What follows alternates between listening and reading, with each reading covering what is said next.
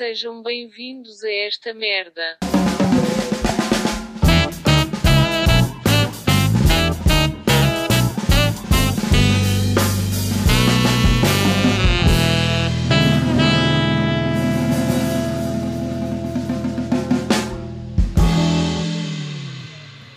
Olá, olá! Então estamos aqui de volta com o podcast um pouco em atraso, mas está cá, é o que interessa. Eu acho que a minha noção de tempo está um pouco estragada porque eu sinto que as eleições dos Estados Unidos foram há quase um mês, mas na verdade foram só há duas semanas. Entretanto, surgiu uma notícia de que Biden poderá fazer história se nomear uma mulher para liderar o Pentágono. Eu tenho uma sugestão. Se ele quiser me contratar, eu estou disponível. Eu tirei a geometria descritiva no secundário, portanto, um pentágono para mim não será difícil de. Pronto, de seja o que for que tiver que fazer. Mas bom, eu sinto que este ano foi o ano mais lento que mais rápido passou. Nós passámos no abrir e fechar de olhos de março para novembro. Novembro com Black Fridays todos os dias, que é as semanas negras, visto que é todos os dias durante este mês. Mas também já estamos habituados, porque este ano foi um ano negro do início ao fim. Passámos por vários movimentos, vários acontecimentos este ano e um dos que foi mais marcante foi o movimento Black Lives Matter, intitulado pelos menos interessados e miúpes do que lhes convém como uma moda, em sentido pejorativo, como é óbvio, porque ninguém no seu perfeito juízo diz algo do género quando se trata de opressão de outras pessoas.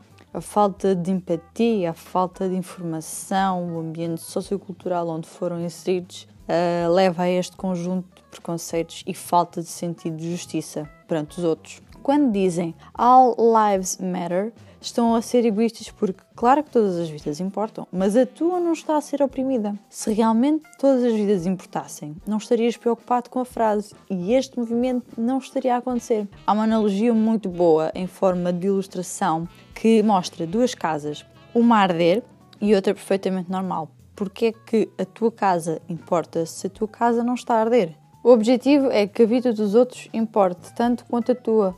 Se não te estão a tirar nada a ti com este movimento, para que tanta comissão? Acho que as pessoas não têm noção do que é que seria um dia, de um dia para o outro, mudarem de cor de pele e terem de viver o que os outros vivem na pele. Ah, mas há pretos que são maus, que não sei o quê, que roubam, que fazem mal às pessoas, que são falsos. Há pretos, brancos, azuis, aliens, pessoas de todas as cores que são más e são boas, isso vai sempre haver. E todas as cores de pele. Agora, os fatores, muitas das vezes, que podem fazer e com que isso agrave esse problema, vem muitas das vezes da opressão e preconceito por parte dos brancos. Ou seja, eles põem as pessoas uh, ao longo destes anos todos cercadas de, de opressão, de, op, de opressão e de opções faz com que elas tenham que se adaptar de formas menos civilizadas ou menos corretas para um ser humano. Por exemplo, o preconceito por parte dos brancos, se não lhes derem trabalho, tem como consequência.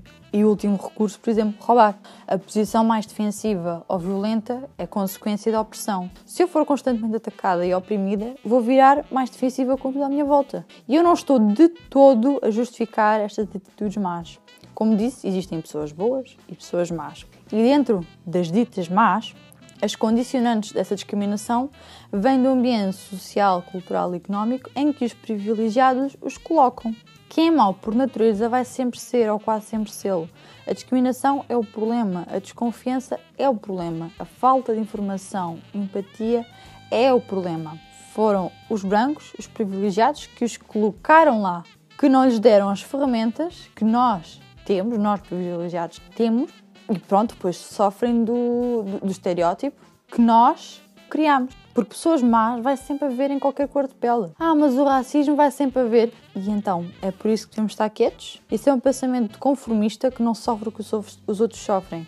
Cabe-nos a nós maximizar as nossas boas ações e minimizar os danos. Se preocupassem mais com o acne que têm na cara e menos com a pele dos outros, se calhar teríamos um mundo melhor. Pá, não sei, digo eu, não é?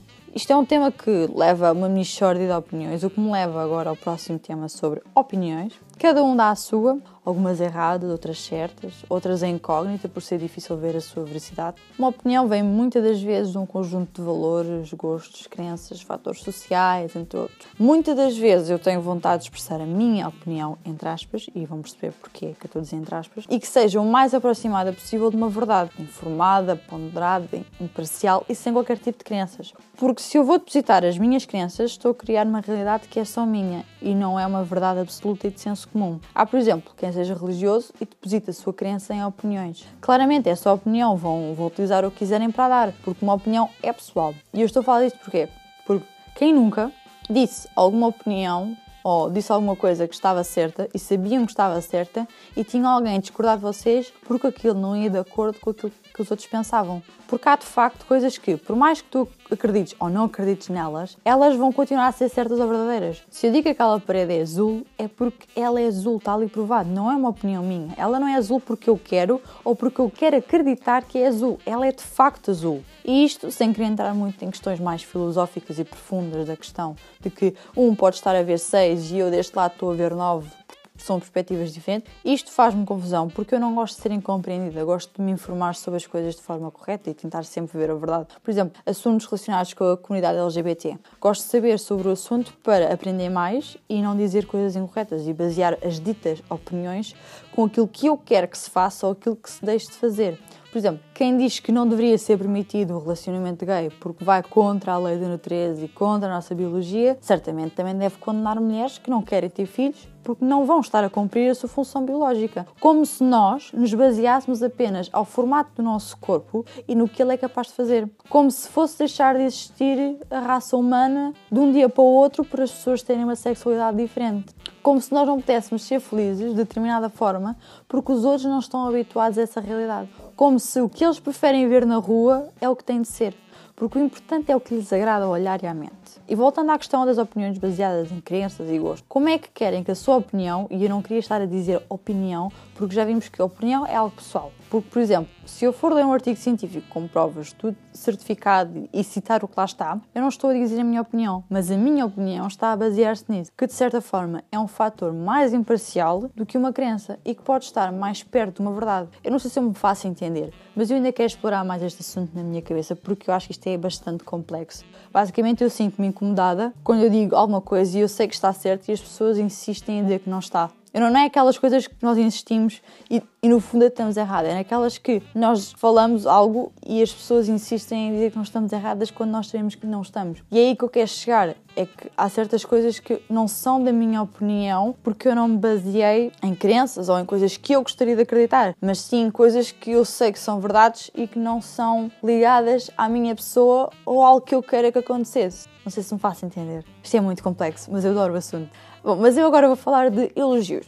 Há elogios que mais valiam nem sequer ser dados porque não são de todo com o intuito de manifestar uma opinião favorável em relação a algo ou alguém, pois esta é a definição de um elogio.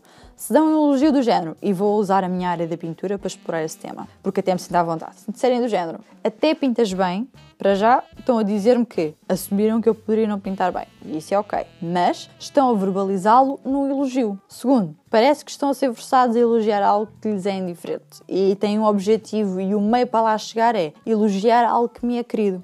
Outro elogio que para mim é meio enganoso é dizerem parabéns por alguns dos teus trabalhos. Ou seja, parabéns por aqueles que pintaste e são de acordo com os meus gostos, mas nada de parabéns por aqueles que não vão de encontrar aquilo que eu gosto. Se isto é um elogio, eu nem quero imaginar o que é que será uma crítica. Eu não me importo que não gostem do que faço, mas também não sinto necessidade que deem uma opinião negativa disfarçada de elogio dos vossos gostos, quando eu nem sequer pedi. Eu não sei, não me parece agradável darem um elogio e, e à mistura pôr coisas negativas. Acho que as pessoas têm que aprender a elogiar os outros. Quem nunca na vida ouviu um até és bonita, até és bonito, ou para não sei quê, até és bastante blá blá blá. São exemplos. Para já, bloco. Segundo, isso não é um elogio. Isso é aquela expressão do o que vem à rede é peixe. E eu não sou peixe. No máximo uma estreia. Mas eu não sou peixe, nem eu nem ninguém. Acho que, para o segundo exemplo que eu dei, Seria melhor se fosse dito do género: Parabéns pelos trabalhos, gostei muito de alguns, da qual me identifico bastante. É simpático, é um elogio e, e, e é agradável. E a outra coisa, Se não gostam de algo ou alguém, por favor, não elogiem o que não gostam. Vai ser forçado, certeza, fica desagradável para ambas as pessoas e as pessoas entendem, percebem?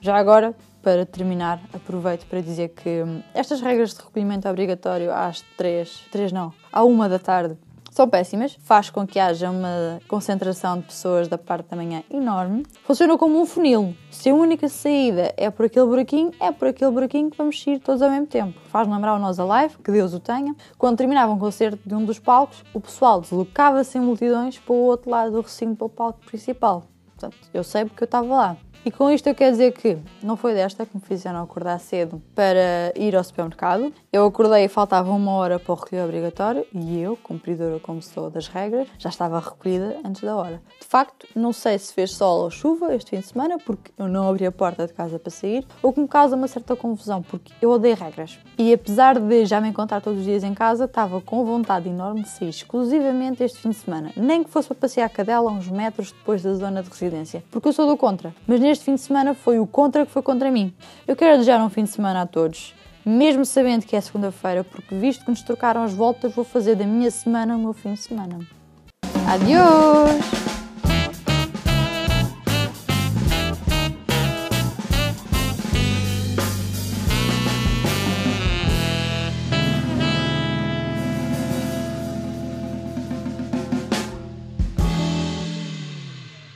Afinal, eu estava a falar e isto não estava a gravar nada. Phonics.